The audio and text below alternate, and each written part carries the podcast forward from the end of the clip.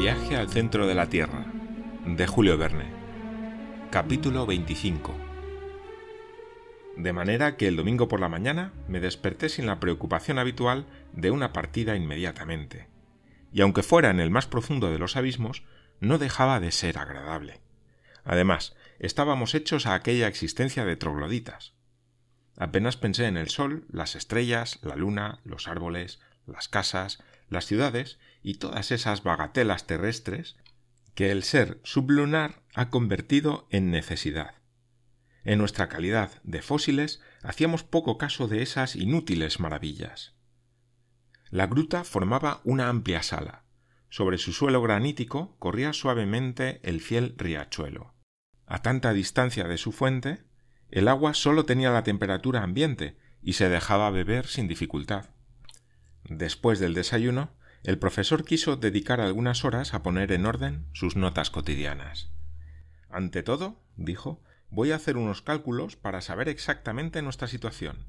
Al regreso quiero poder trazar un mapa de nuestro viaje, una especie de sección vertical del globo que dará el perfil de la expedición. Será muy curioso, tío, pero ¿tendrán las observaciones un grado suficiente de precisión? Sí, He anotado cuidadosamente los ángulos y las pendientes. Estoy seguro de no equivocarme. Veamos primero dónde estamos. Coge la brújula y observa la dirección que indica. Miré el instrumento y tras un examen atento respondí Este cuarto sureste. Bien, dijo el profesor, anotando la observación y realizando algunos cálculos rápidos. De lo que deduzco que hemos hecho ochenta y cinco millas desde nuestro punto de partida. O sea, que viajamos bajo el Atlántico. Exacto. Y en este momento quizá está desencadenándose una tempestad en él y hay navíos sacudidos sobre nuestras cabezas por las olas y el huracán. Puede ser. ¿Y las ballenas van a golpear con su cola los muros de nuestra prisión? Tranquilízate, Axel. No conseguirán romperlos. Pero volvamos a nuestros cálculos. Estamos en el sureste, a ochenta y cinco leguas de la base del Sneffels, y según mis notas anteriores, estimo en dieciséis leguas la profundidad alcanzada. ¿Dieciséis leguas? exclamé. Claro. Pero ese es el límite máximo asignado por la ciencia al espesor de la corteza terrestre. No digo que no. Y aquí, según la ley del aumento de la temperatura, debería existir un calor de mil quinientos grados.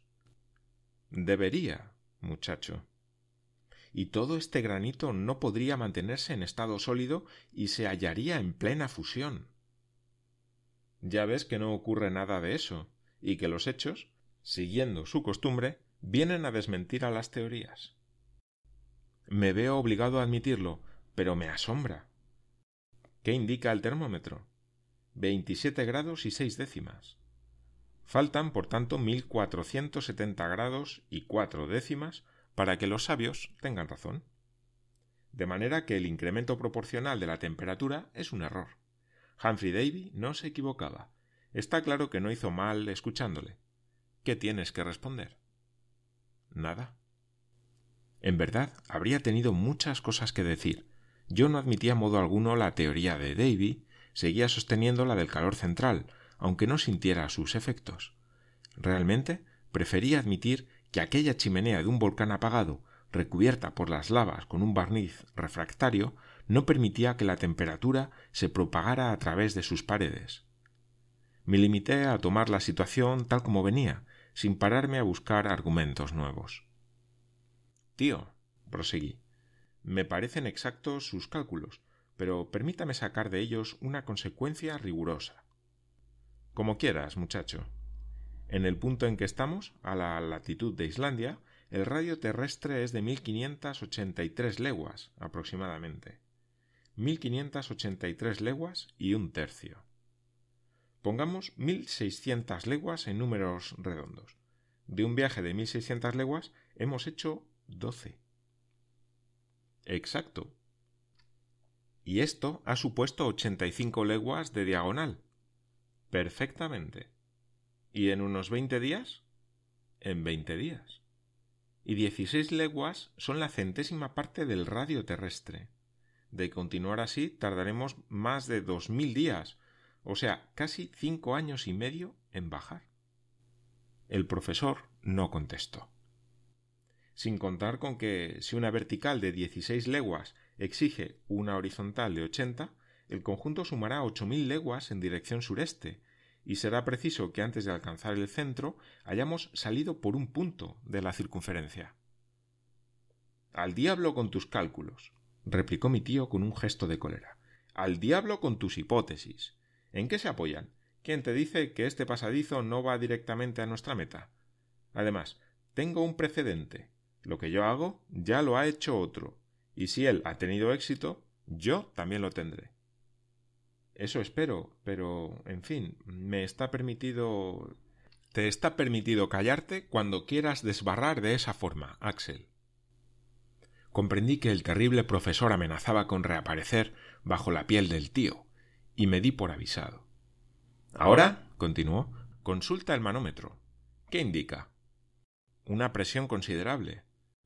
Bien, como ves, al descender suavemente nos habituamos poco a poco a la densidad de esta atmósfera y no sufrimos nada. Nada, salvo algún dolor de oídos. Eso no es nada, y conseguirás hacer desaparecer ese malestar poniendo en comunicación rápidamente el aire del exterior con el aire contenido en tus pulmones. De acuerdo, respondí, completamente decidido a no llevar la contraria a mi tío. Se siente incluso un verdadero placer en zambullirse en esta atmósfera más densa. ¿Ha notado usted con qué intensidad se propaga en ella el sonido? Desde luego. Un sordo terminaría por oír aquí de maravilla. Pero sin duda esta densidad aumentará. Sí, siguiendo una ley no bien determinada. Es cierto que la intensidad de la gravedad disminuirá a medida que descendamos.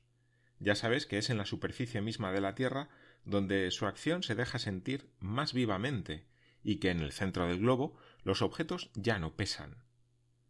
Lo sé, pero dígame, ¿este aire no terminará por adquirir la densidad del agua? Sin duda, a una presión de 710 atmósferas. ¿Y más abajo? Más abajo esa densidad continuará aumentando. ¿Cómo descenderemos entonces? Nos meteremos piedras en los bolsillos. Desde luego, tío, tiene usted respuestas para todo. No me atreví a seguir más tiempo en el campo de las hipótesis, porque habría chocado con alguna imposibilidad que haría saltar al profesor. Era evidente, sin embargo, que el aire, a una presión que podía alcanzar millares de atmósferas, terminaría por pasar al estado sólido, y entonces, admitiendo que nuestros cuerpos resistieran, tendríamos que detenernos a pesar de todos los razonamientos del mundo. Pero no hice valer este argumento mi tío me habría contestado con su eterno Saknussem, precedente sin valor, porque, aun dado por sentado el viaje del islandés, había una respuesta sencilla. En el siglo XV ni el barómetro ni el manómetro estaban inventados. Por tanto, ¿cómo había podido determinar Saknussem su llegada al centro del globo? Pero me guardé esta observación para mí y esperé acontecimientos. El resto del día transcurrió en cálculos y conversación. Di siempre la razón al profesor Lidenbrock y envidié la perfecta indiferencia de Hans, que sin buscar efectos ni causas se dejaba ir ciegamente donde le llevaba el destino.